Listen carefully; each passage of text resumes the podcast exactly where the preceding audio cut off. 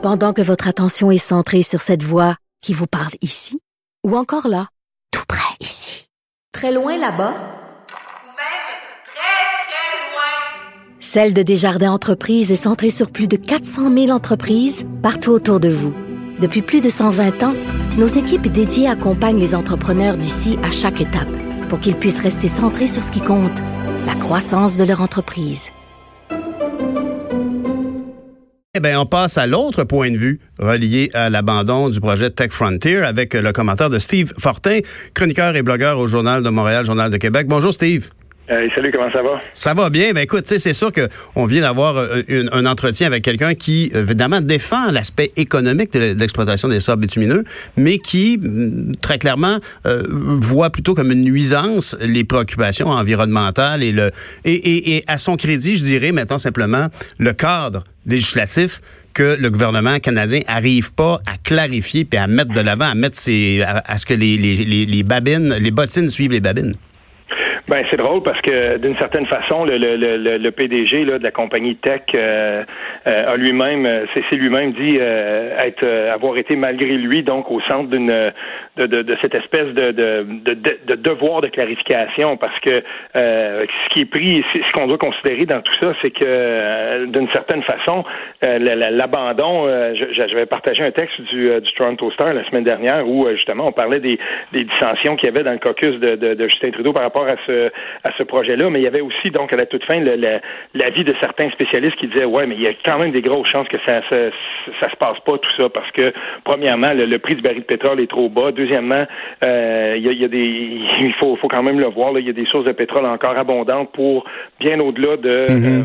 euh, bien au-delà de, de, de l'horizon de ce projet-là et surtout surtout c'est que euh, ces grands projets-là ben la plupart des grands investisseurs des grands fonds se retirent de ça.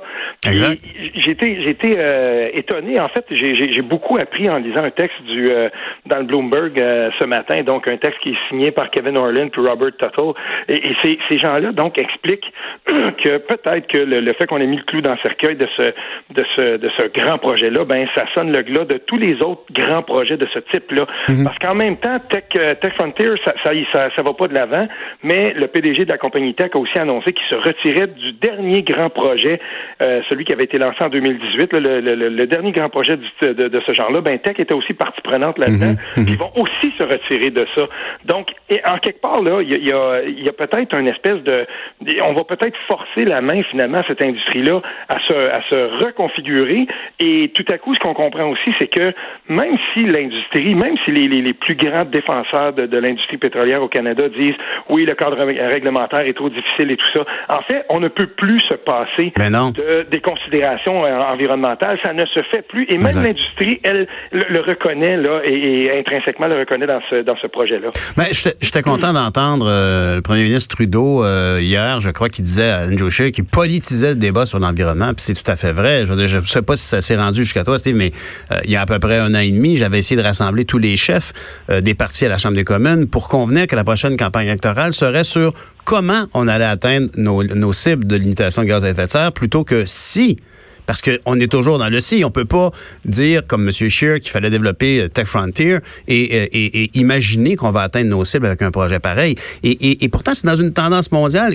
Euh, as-tu trouvé euh, une source lumineuse d'espoir dans la nomination de Mark Carney pour surveiller justement ces investissements-là dans ces grands projets-là? Ben c'est là c'est là l'espèce de dichotomie là à laquelle on est on en est arrivé. Puis je pense que là on a les deux pieds dedans. Puis le Canada euh, se trouve là euh, aux, premières loges de ça. C'est que les, les, considérations environnementales là, puis l'espèce de, de devoir moral et de devoir, si on veut là, euh, même c'est plus que ça. C'est une urgence. On doit y voir. Puis mhm. ça va se, ça va se superposer aux intérêts financiers à un moment donné. On n'aura pas le choix. Cependant, on doit quand même rappeler une chose. Quand Justin Trudeau a été élu en 2015, euh, rappelons-nous qu'un de ses premiers gestes, là, il était à quelques jours, euh, les, les, sondages, donc on voyait bien qu'elle était pas qu'elle a été élue, ben, il avait dépêché rapidement son bras droit gagné, Dan Gagné, pour aller voir les, les, gens de l'industrie pétrolière, puis dire, mhm. ben, voici comment il faudra faire discrètement, là, voici comment il faudra faire pour euh, faire le lobby par rapport à... moi, j'avais sursauté, donc c'est sûr, Dan Gagné s'était retiré de la campagne ensuite, mhm. mais tu sais, on était encore dans cette dynamique-là. Et probablement que l'abandon de Tech Frontier dans ce dans ce contexte-là, euh, ça va permettre justement à Justin Trudeau de peut-être euh, saisir l'occasion pour justement amorcer ce, ce, ce, nécessaire virage-là dans la façon dont on envisage les projets pétroliers au Canada. Et, et s'il ne le fait pas là, ben il ne le fera jamais. Exact. Et là-dessus, moi, je suis je suis tout à fait d'accord avec toi quand on dit que les, les prochaines campagnes électorales fédérales devront non seulement se jouer en fonction des, des, des cibles qu'on doit atteindre, mais surtout comment on va faire pour dire, euh, pour, pour, concilier cette espèce de, de, de dysfonction de, la mhm. Fédération canadienne entre les intérêts de l'Alberta, la Saskatchewan et, et, ce que... Parce que là, on l'a vu aujourd'hui, là, Jason Kenney est au front depuis ce matin, là, puis lui, il, je veux dire, il est en furie, puis on recommence à parler d'unité nationale sur mhm. fond de mhm. développement pétrolier. Ben ça, c'est la grosse dysfonction qui avait été annoncée en 2013-2014 par le Foreign Policy quand il avait dit Canada, c'est l'espèce de gentil voisin du Nord, ben, il est devenu un rogue petrostate.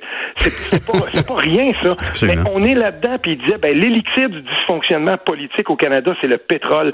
On le disait en 2013-2014 dans un texte du prestigieux Foreign Policy, et c'est toujours plus vrai aujourd'hui. Puis quand on voit la, la, réaction de Jason Kenney, là, ben, on comprend que même si ce projet-là a été abandonné, Là, il y a un autre projet sur le, il y a un autre problème sur les bras de, de, de Justin Trudeau, ça va être celui de, de, de la question de, l'unité nationale. Oui, oui, oui, de l'Alberta qui, qui, en a plein son casse. Mais honnêtement, moi, je pense que ça, ici, on est vraiment dans une rhétorique politique dans la mesure où l'Alberta serait pas plus avancé s'ils sont vraiment fâchés puis qu'ils décident de se séparer.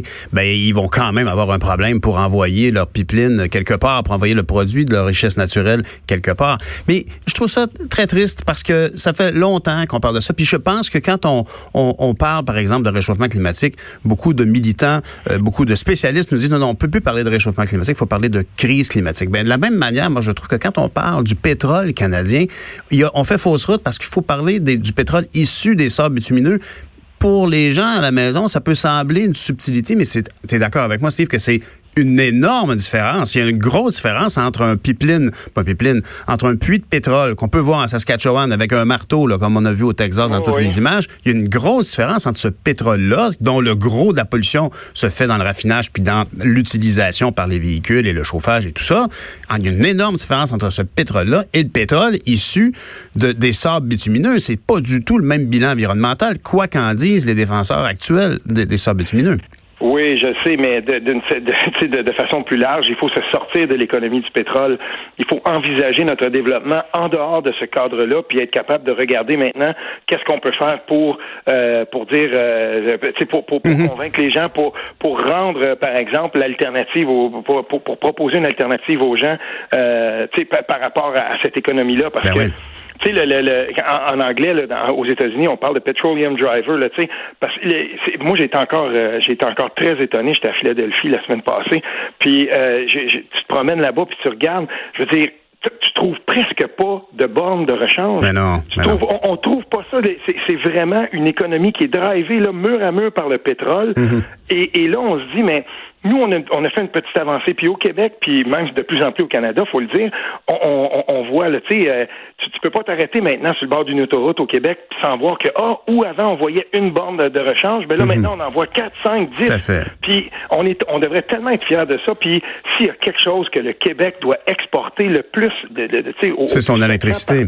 C'est son électricité. Puis c'est la, la, réussite qu'on a ben par les incitatifs aussi qu'il y a à acheter une, un véhicule électrique. Mais de la même façon, un jour, falloir pénaliser l'achat d'un véhicule, d'un véhicule à essence. Mhm. Puis moi, je, je, je, je chauffe, tu sais, on, a une camionnette, là, nous, là, mais j'ai pas, j'ai rien contre ça. Puis si tu as vraiment besoin d'en avoir une, ben écoute, il faudra, on n'aura pas le choix. Puis la camionnette électrique et, tout ça, on n'a pas le choix. Il faut arriver vers ça. On peut pas. Non, je, suis d'accord avec toi. Puis, mais je pense aussi qu'il faut aussi euh, essayer de dé polariser le débat. Tu sais, par exemple, quand on parle de voitures électriques, ben c'est sûr que c'est une, discussion un peu plus urbaine. Euh, je veux dire, euh, si euh, tu t'en vas sur une route de Garnett à Bay James, tu vas la chercher longtemps ta borne. Tu sais, la, la, la, fille qui faisait J'aime Hydro l'a bien illustré à quel point il fallait qu'elle planifie ses déplacements. Mais, mais, mais profondément, ce qu'il faut se dire aussi, c'est qu'au niveau environnemental au Canada, on, on, on devrait peut-être commencer à parler. On a beaucoup parlé. M. Legault a beaucoup parlé qu'il n'y avait pas d'acceptabilité sociale pour un nouveau pipeline qui traverserait le Québec. Dieu mhm. merci. Mais on pourrait commencer à parler d'acceptabilité sociale, de changement de paradigme. On pourrait parler d'acceptabilité sociale pour l'Alberta, de faire migrer son économie vers autre chose, avec le soutien du, Canada. Je veux dire, l'Alberta, on se met à leur place. Nous, on est bien fiers, puis à juste titre, d'avoir euh, nationalisé l'électricité. Puis bon, il y a des gros enjeux qu'Hydro-Québec, on va en parler tout à l'heure, mais il en a pas moins que c'est une richesse québécoise. Mais on est chanceux, on a une richesse qui euh, est, venue d'un pacte, entre autres, avec les Premières Nations, puis on a bien exploité ça, puis on l'a nationalisé. Mais au niveau de l'Alberta, me dire, c'est pas drôle d'être un Albertain aujourd'hui. Ils font du bœuf puis du pétrole, puis dans les deux cas, ça pollue, paraît-il. Je veux dire, il va falloir tendre la main à l'Alberta pour les aider à migrer vers autre chose au niveau économique. Ces travailleurs-là ont besoin de travailler puis de mettre du pain sur la table. Est-il besoin de rappeler que le Québec a développé seul son hydroélectricité, sa, sa, transformation et, tous ces grands chantiers-là? Euh, moi, ça, ça, me rappelle à quel point c'est méprisant ensuite quand on se fait quand on se fait euh, envoyé paître justement par certains des, des, politiciens de l'Ouest canadien mhm. qui nous parlent de mhm. péréquation. À un moment donné, je me dis oui, on veut bien, on veut bien aider, mais il faudra qu'il euh, y ait aussi une certaine reconnaissance là, de ce qu'on appelle le fiscal imbalance. On a appelé ça longtemps comme ça. Mhm. Mais en même temps aussi, il faudra que ces gens-là acceptent un jour que s'il y a eu une transition qui a été faite ici, ben, elle avait été, elle a été faite à grands efforts et par le par la nation québécoise et aussi son partenariat avec les Premières Nations. C'est tellement important de le souligner ça. Absolument. et, et, et de, moi, de ce côté-là, j'ai aucun problème avec ça. Pour le bien, pour le bien commun de tout le monde, il faudra aider l'Alberta, en tout cas ce secteur-là de l'économie, il faudra, faudra encourager, il faudra tout le monde mettre l'épaule à la roue pour engager une, transition vers autre oui, absolument. Il faut dialoguer parce qu'actuellement, c'est... Non, en plus, il y a des possibilités là-bas. Les gens le, disent, puis c'est ça qui est le plus drôle, c'est que là, on va planter le micro sous le nez parce que ça fait de la, ça de la bonne nouvelle, ça va faire du clic. On va planter le micro sous le nez de Jason Kenney, mais on n'ira pas voir des gens, par exemple, à l'université d'Edmonton puis Calgary. Il y a des gens sur des campus qui travaillent déjà à des projets qui pourraient remplacer ces grands, ces, ces, grands projets pétroliers-là. Il faut aussi en parler à ces gens-là. C'est ça, il faut, il faut arrêter de donner, euh, de, de toujours donner la parole aux gens de l'industrie plutôt ben que ben justement des citoyens albertains qui, en, en passant, financent beaucoup l'exploitation des sables bitumineux parce que si je me souviens bien, euh, ils ont très peu de redevances parce que le baril est trop bas. Donc les Albertains reçoivent bien peu de mhm. redevances au niveau du pétrole et en plus financent beaucoup le gaz naturel qui est utilisé pour faire la vapeur. Hey Steve, faut qu'on se laisse. Un, un, énorme merci. Steve Fortin, chroniqueur et blogueur au Journal de Montréal, Journal de Québec. À bientôt. Vous écoutez Politiquement Incorrect.